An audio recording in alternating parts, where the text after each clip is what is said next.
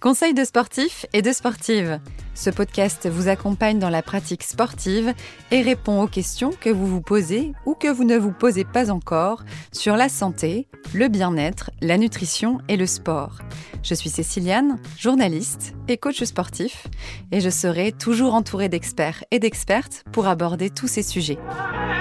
La saison des marathons est lancée et avec Laetitia Knopik, diététicienne du sport, on vous parle nutrition et entre autres gel, bière et glycogène.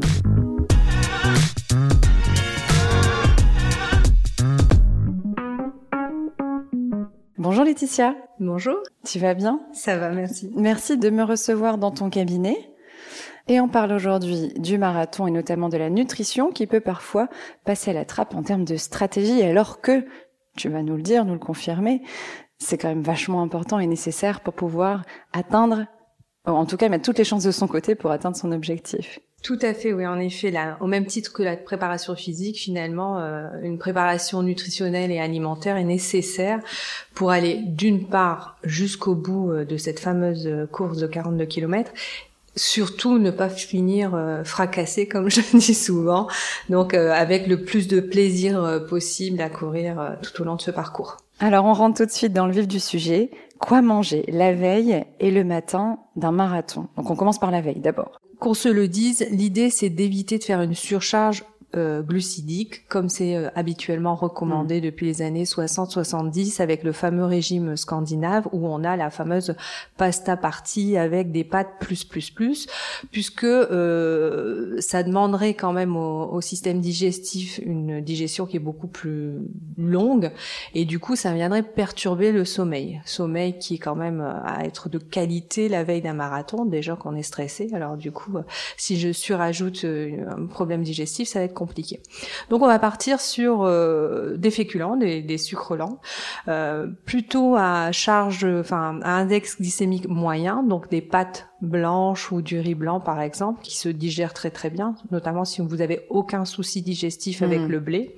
Donc voilà.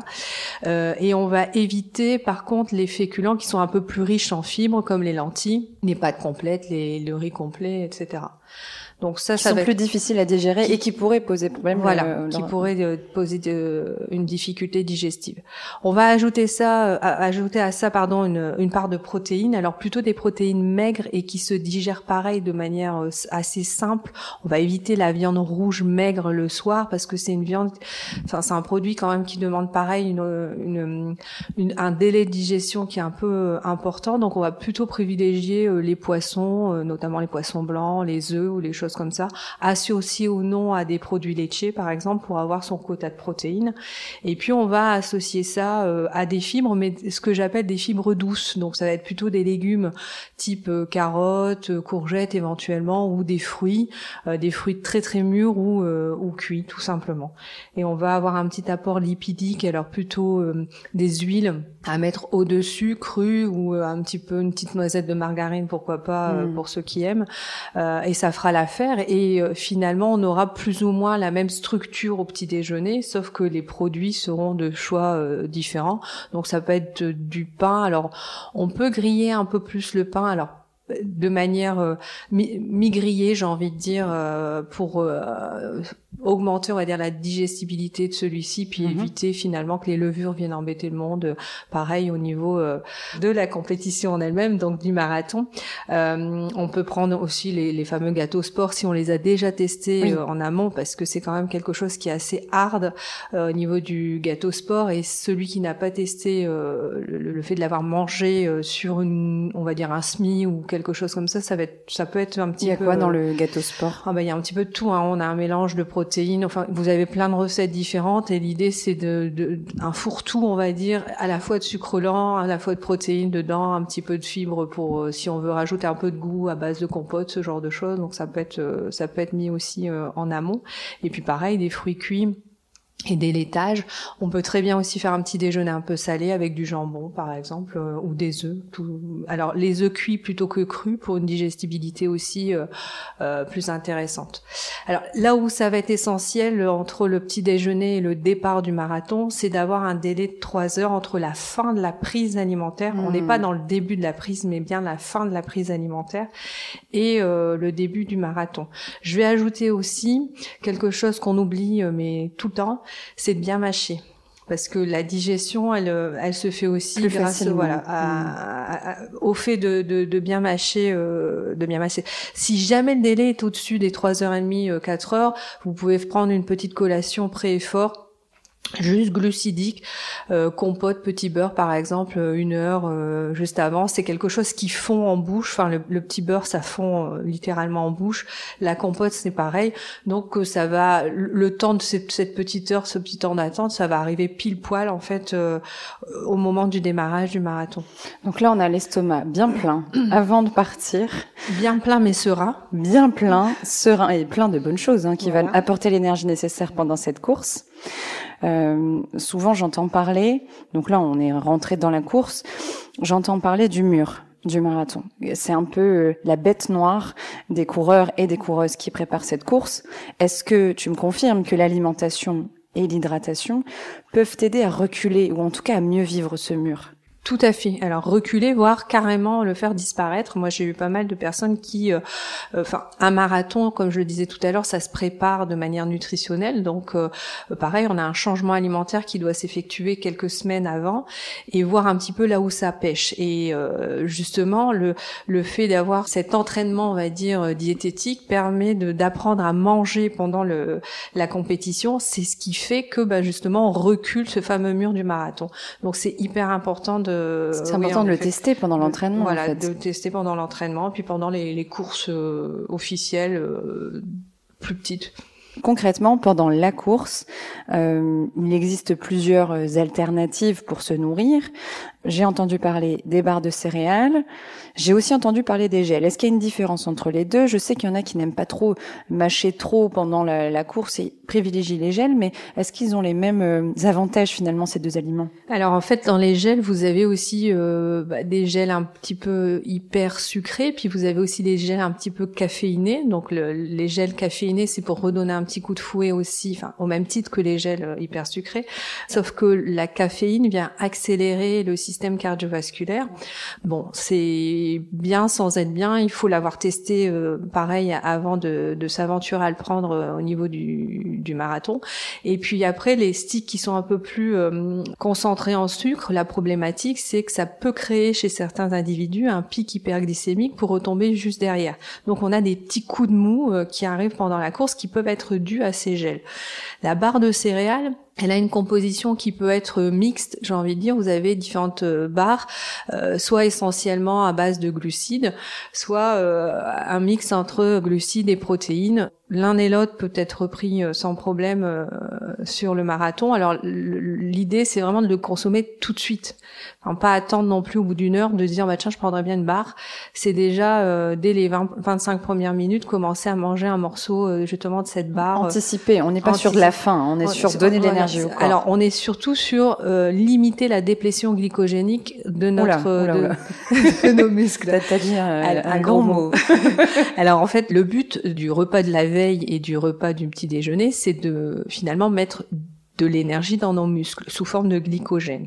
Donc on va utiliser tout au long du marathon, mais le marathon pour certaines personnes ne dure pas une heure euh, quarante hmm. ou deux heures, elle dure beaucoup oui, plus oui, Voilà. plutôt 4, 4 30, voilà, on est plutôt là-dessus. Et du coup, il faut pouvoir tenir le, le j'ai envie de dire le, le temps, le timing jusqu'au bout. Et pour ça, plutôt que euh, euh bah, de tout de suite puiser dans l'énergie qu'il y a dans les muscles, on va commencer à manger un petit peu au fur et à mesure, grâce aussi aux boissons euh, euh, d'effort qu'on va pouvoir apporter, euh, un minimum de, de, sucre qui va limiter du coup cette déplétion, donc cette dégradation finalement de, de l'énergie stockée dans le muscle. D'accord, j'ai mieux compris. Mais donc, je, je, reviens sur les gels. Tu me dis que ça, tu risques d'avoir une hypoglycémie si tu en prends. Est-ce qu'il y a un moment stratégique pour prendre son gel?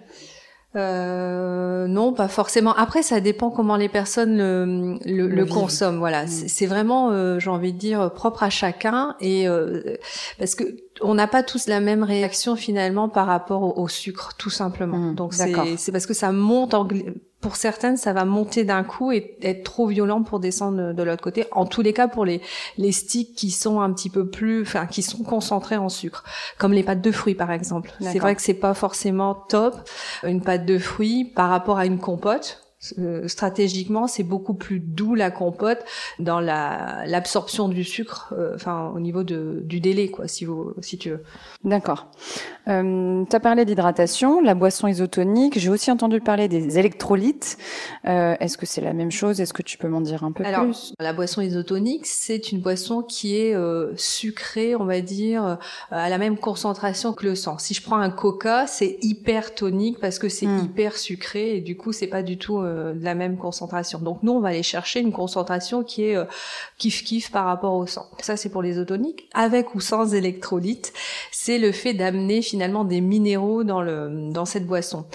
Quand on a une sudation importante, on perd pas mal de minéraux notamment le sodium. Et c'est vraiment le, envie dire, le minéral principal qui va nous intéresser, même si les autres sont importants, puisqu'on a aussi euh, du magnésium par exemple, et on sait pour la contraction musculaire, tout ça c'est important.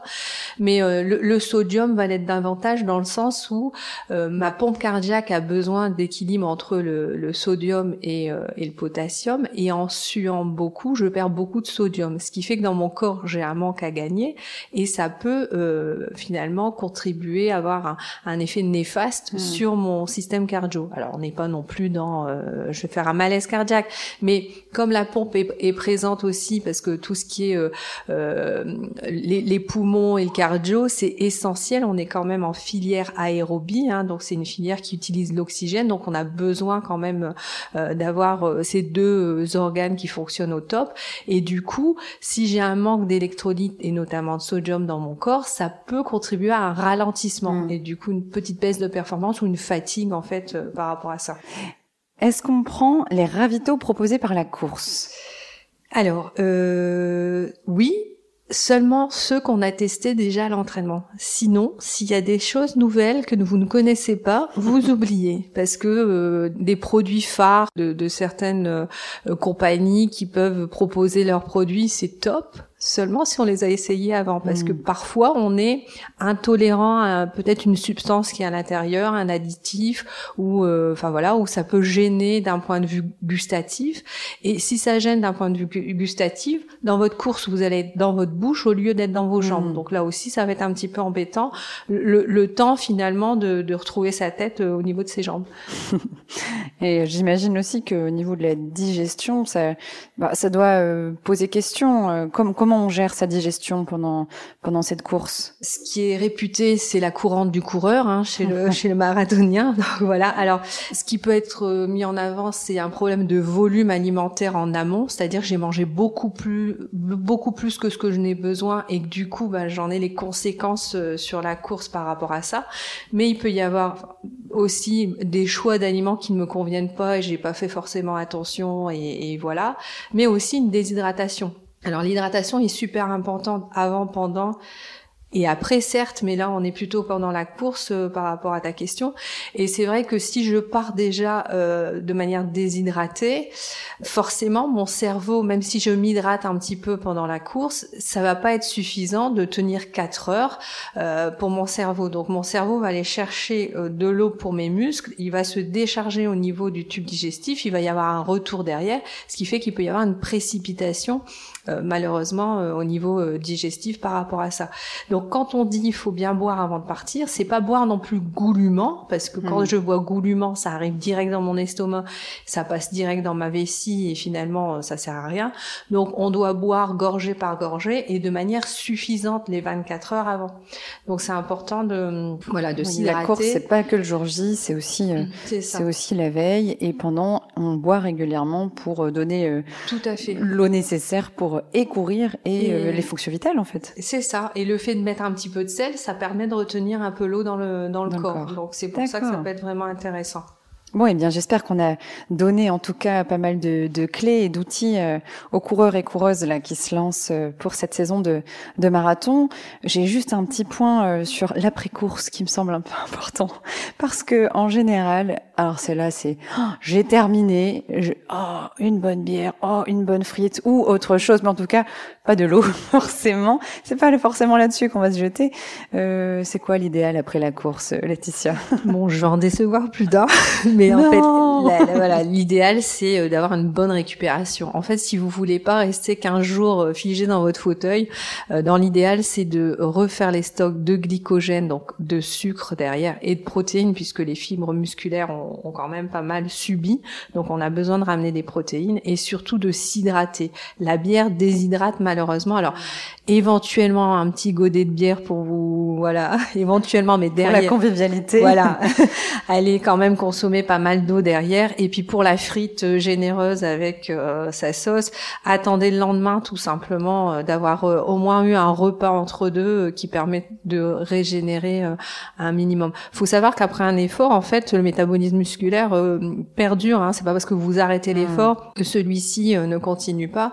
Et c'est quand même, alors en fonction des études, entre 8 et 12 heures. Hein. Donc voilà. Et si vous voulez repartir, je sais qu'il y en a qui enchaînent les courses alors après un marathon, parfois d'autres refont un petit semi ou d'autres hmm. petits 10 km, euh, on va dire 15 jours après, voire une semaine après, hein, ça s'est déjà vu.